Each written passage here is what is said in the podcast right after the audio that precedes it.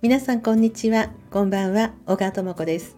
潜在意識を整える西洋先生術。この番組は何かを変えて新しい自分になりたいあなたへ西洋先生術とヒプノセラピーの情報をお届けする番組となっております。さて今日はですね夜の20時からホロスコープのセッションがありまして今下準備が終わって少し一息ついてて時間があるのでこの収録をしてるんですけれども今日はこの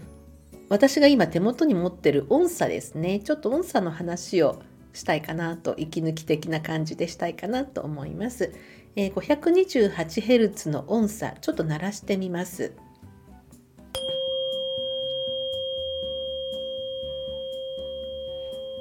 はいこれ 528Hz の周波数の音差ですね。で私がこの音差を購入したのが1 5 6年前だったと思うんですけれどもなんか当時ちょっと興味が湧いてでこれがその 528Hz っていうのはすごく豊かな周波数なんですね。DNA 修復ってタイトルがついて販売されてるものもあるんですけれどもでなんかいいかしらと思ってね買ってみてでこう体の周りをこうぐーっとこう音差で整えたりしてたんですけれどもそれ以上の使い方がちょっとよくわからなくてですね。でこれはえーとね、アメリカ製のもので何か特にあの具体的にどういうふうに使うというのも書いてなかったんででそれ以外のことが分からずに結構ねずっとしまったままだったんですけれどもここ何年かですねまたこれ復活しましてあの一つはヒプノセラピーのセッションの際ですね。特に実際にこの私のところに来られてサロンに来られてセラピーを受けられる方はこうなんかこう体の全体的にこの周波数を共鳴させてこう場を整えたりとかしてるんですね。であとそれ以外にもですね、まあ、周波数はこう水水がその周波数の情報をこう取り込むのであの今一つ私がすごく気に入っている使い方としては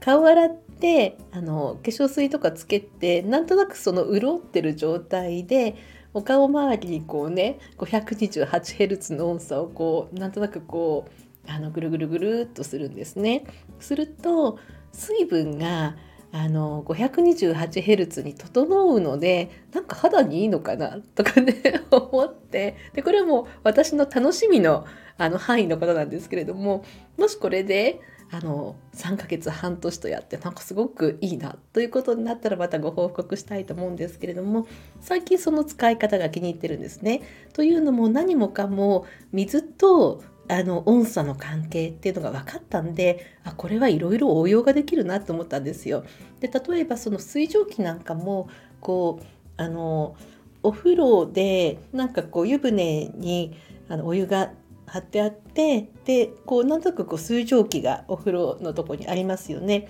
でその空間で528をこうわーっとこう音差を鳴らすとすごくその心地いい空間になってくるんですね。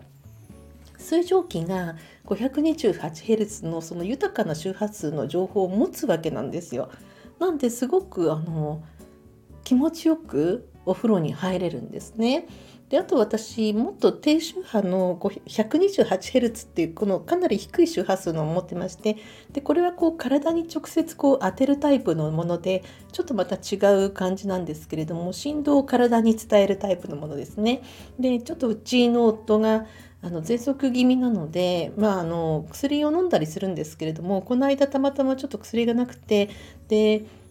あなんか変だって思った瞬間に528のヘルツでこうあのお風呂を整えてでその後であのちょうどその気管支の後ろの方のこう背中の部分とかに 128Hz の音差でこう振動するタイプなんですけれどもあの整えていったらすごくこう呼吸が楽になってその日はもうそれでしのげてしまったんですね。でまあ、別にこれ医療行為とかそういうわけでもないんですけれどもあの振動数が整うと心が整うそして心が整ってストレスがこうね柔らかくなると症状が落ち着くっていうのはこれ人間の体の仕組みとしてね普通のことかなと思うのでたまたまこの前夫は本当に